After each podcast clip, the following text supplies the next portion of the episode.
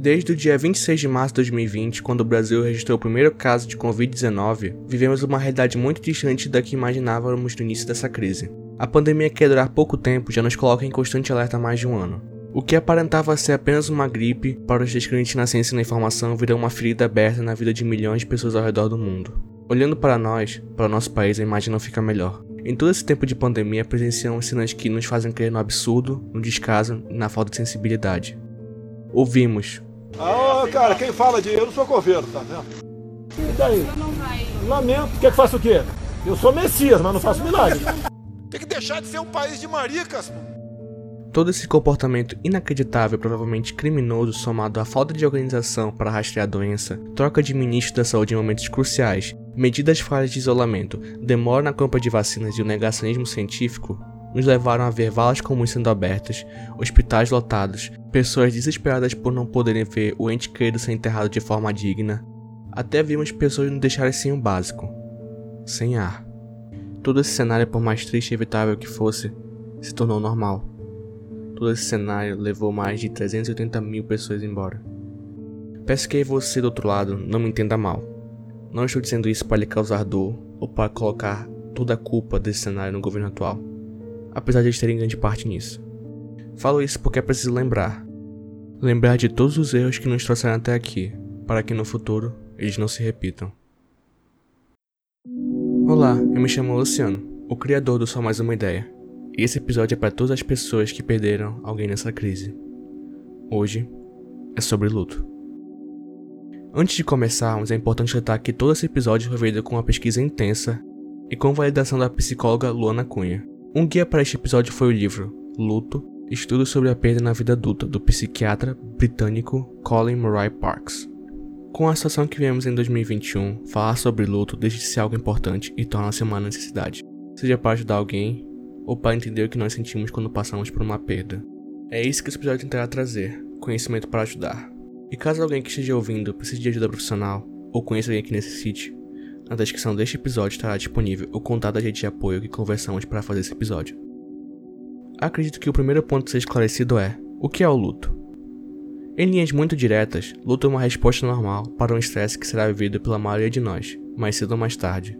E não, luto não é considerado uma doença, pois é um processo, ou seja, é algo mais complexo, que pode variar de pessoa para pessoa. Dentro desse processo existem fases e cada uma delas tem suas características, que podem se misturar ou substituir não é algo que segue um padrão.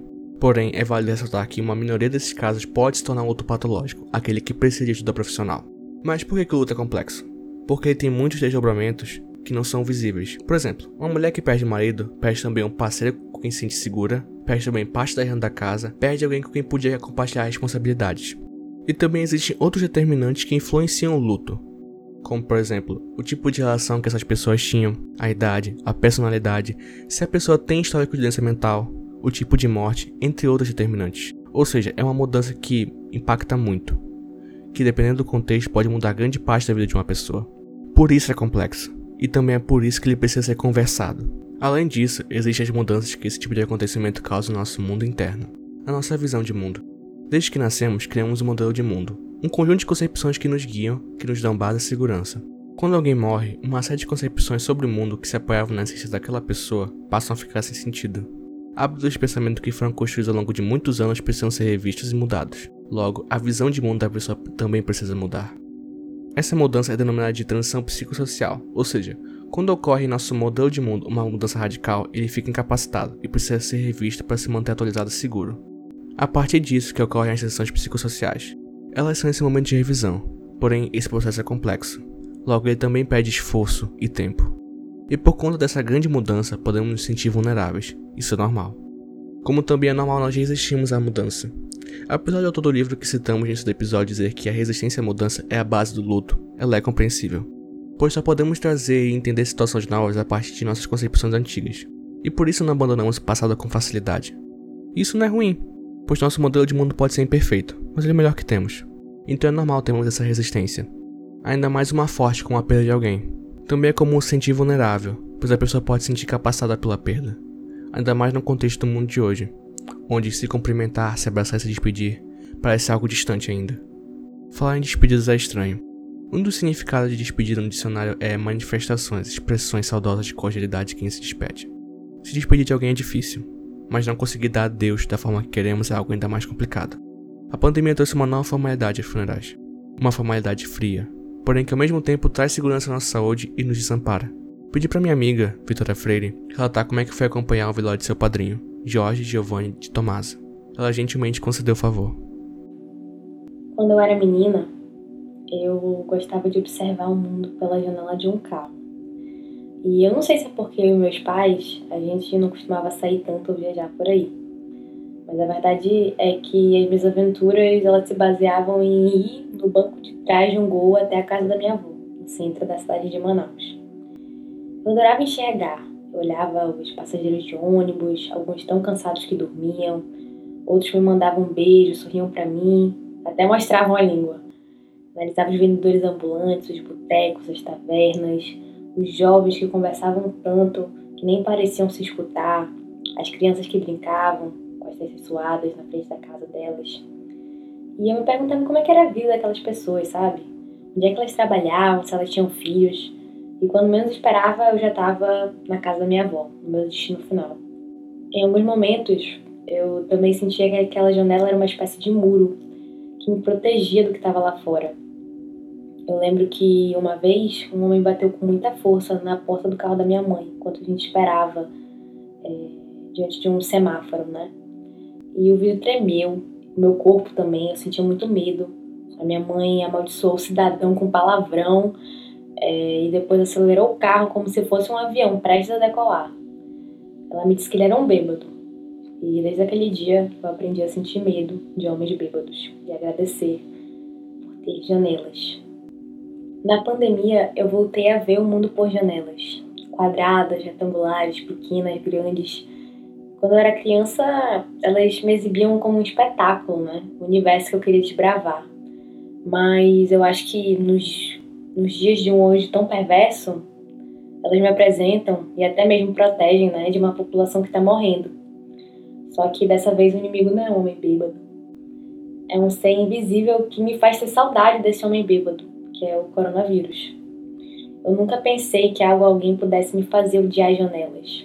E eu acho que eu subestimei mesmo as formas que a vida encontra de chacoalhar a gente e de ser péssima. E nas últimas semanas de janeiro, a vida foi mesmo péssima para mim. É, faziam duas semanas que o meu padrinho estava no hospital. Ele teve um derrame. É, depois de já ter se curado do coronavírus, ele precisou ser internado. Alguns médicos acreditam ter sido sequela da doença. O tempo foi muito traiçoeiro, sério, não demorou muito para receber a notícia de que ele tinha falecido. É, foi uma série de choro, raiva, tensão, uma busca insaciável, inócua pelos porquês. Eu disse para minha mãe que eu queria muito ir no velório. Ela me disse que eu não ia, que era melhor eu não ir, porque o meu pai, meus tios, ela ainda não tinham vacinado. E eu lembro que ela me disse assim: e se a gente contrair a doença? E essa voz ecoou pela minha cabeça. Ecoa desde março de 2020. E se a gente pegar a doença?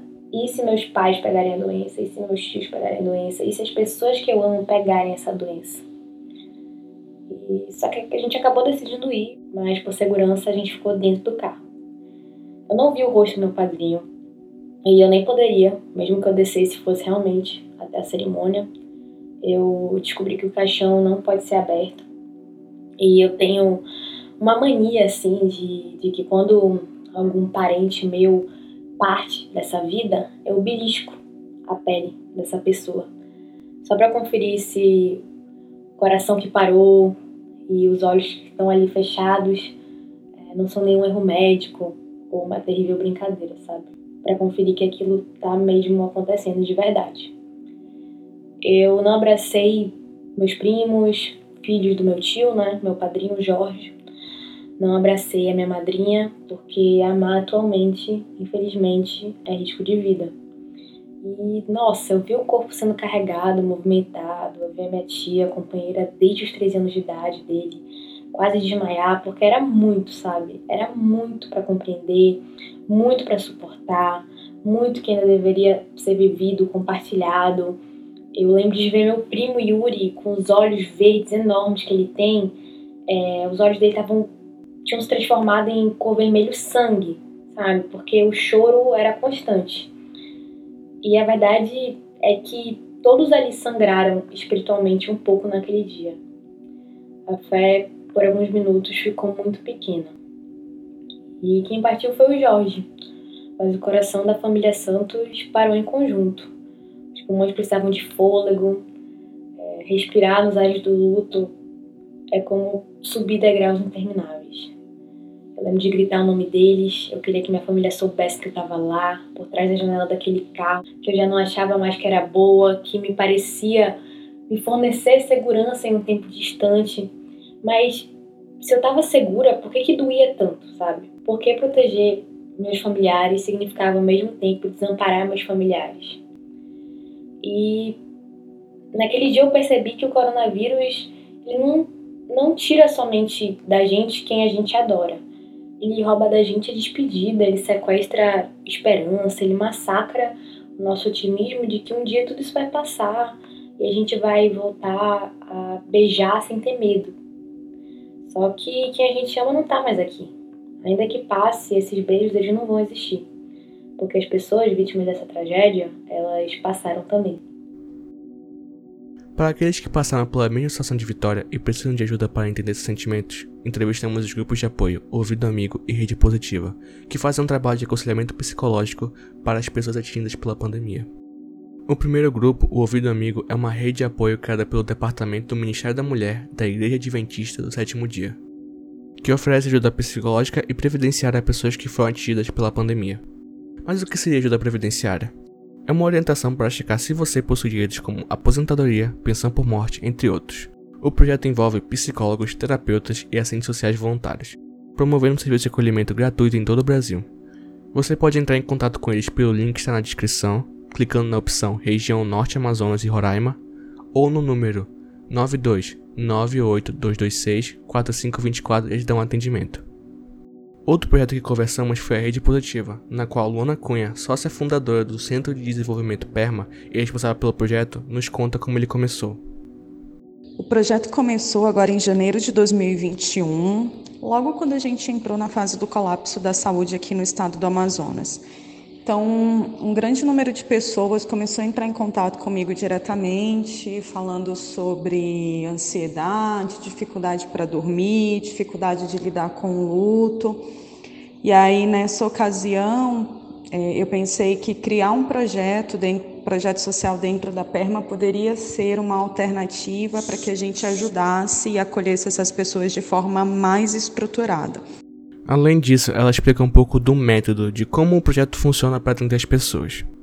E a gente desenvolveu uma metodologia baseada na psicoterapia de apoio breve, que assegura que entre cinco e seis sessões a gente consegue dar recurso para que a pessoa que nos buscou para esse auxílio consiga lidar melhor com as emoções, né, ou com o tema e a problemática que ela tenha trazido para a gente.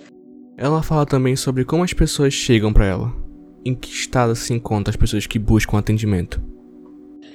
Bom, o que tem chego é, para atendimento são pessoas com episódios e quadros de ansiedade, de depressão, alguns com estresse, é, com um transtorno de estresse pós-traumático, episódios de pânico e até possíveis transtornos de somatização.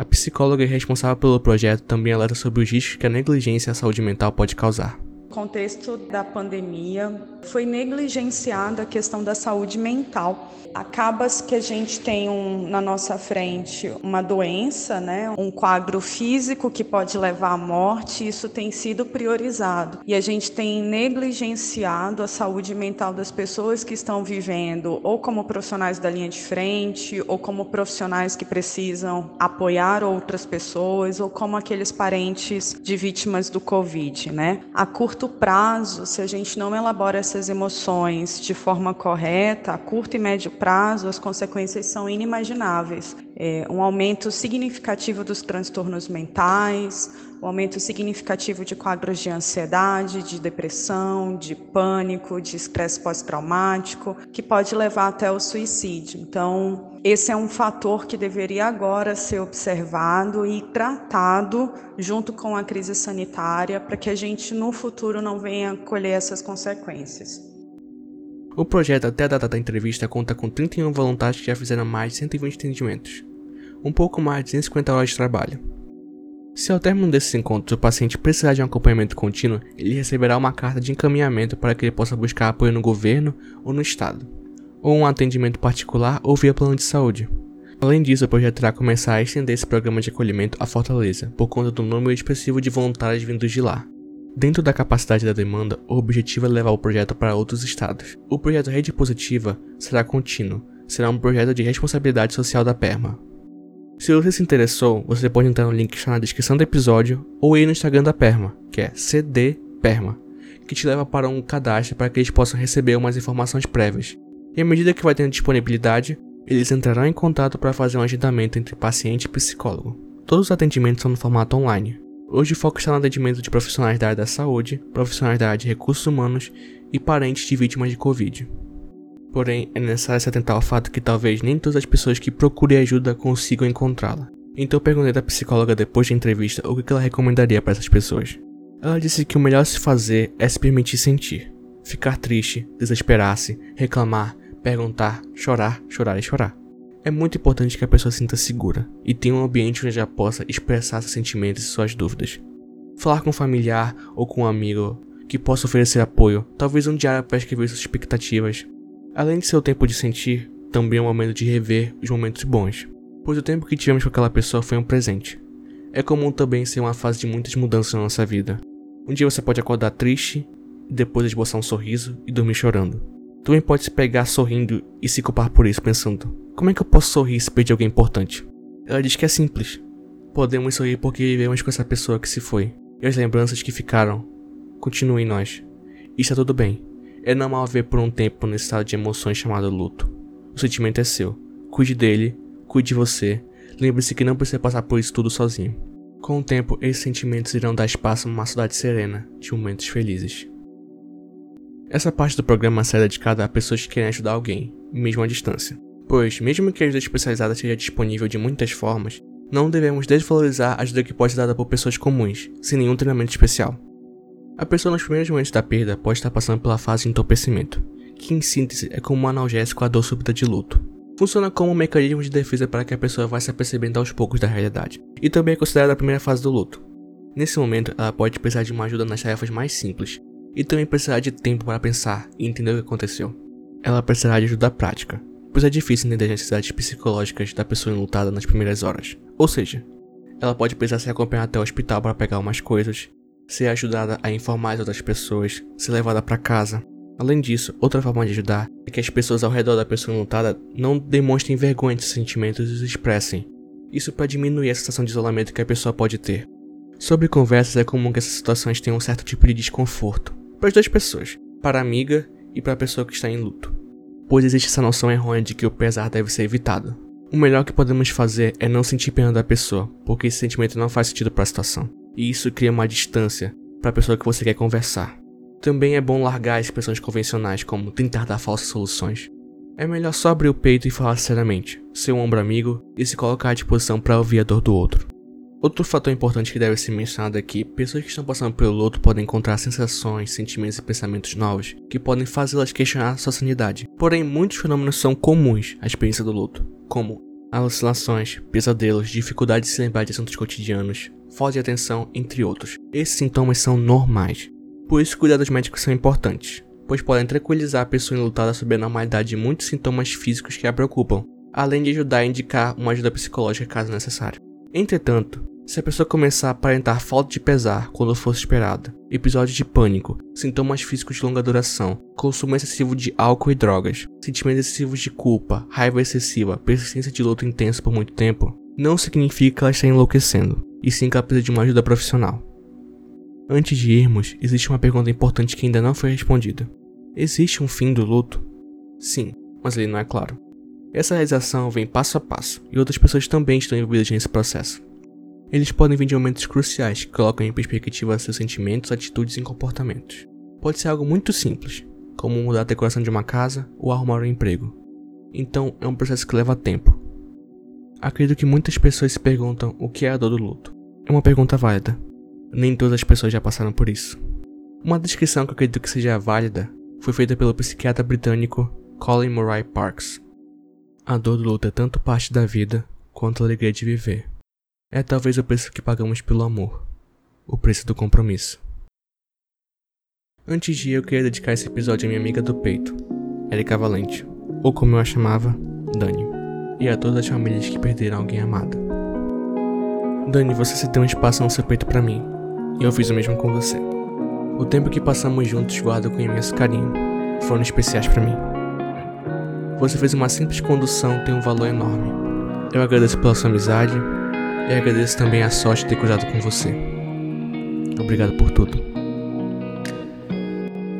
Esse foi só mais uma ideia. Espero que esse episódio possa ajudar alguém que esteja ouvindo. É necessário ressaltar que o luto é parte da vida, logo todos nós passaremos por isso. Então eu preciso dizer que, mesmo que pareça o fim do mundo agora, eventualmente vai passar. Tome seu tempo, cuide de você e o resto encontrará seu rumo. Lembre-se que a pandemia ainda está aí, o cuidado ainda precisa ser seguido. Espero vocês no próximo episódio com um tema mais alegre.